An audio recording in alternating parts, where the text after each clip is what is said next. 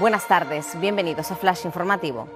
Canarias en jaque por la masa polar que coincidirá la próxima semana con una irrupción importante de calima.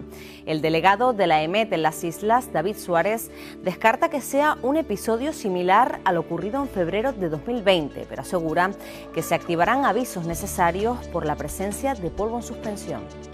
La chasnera trae el gordo de Navidad a Tenerife por cuarta vez en 10 años.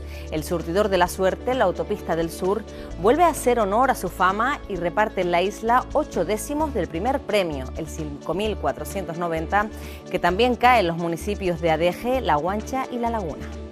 Más de 11.900 familias recibirán un extra de la prestación canaria de inserción de 250 euros. El pago único llegará a las unidades de convivencia para compensar el encarecimiento de los productos básicos. La bonificación también se extenderá a las pensiones no contributivas. Tenerife acogerá en febrero la Copa Intercontinental de Baloncesto. La próxima edición se llevará a cabo del 10 al 12 de febrero de 2023 en el pabellón insular Santiago Martín.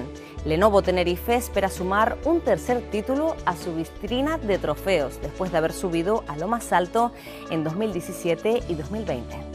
Más noticias en diariodavisos.com.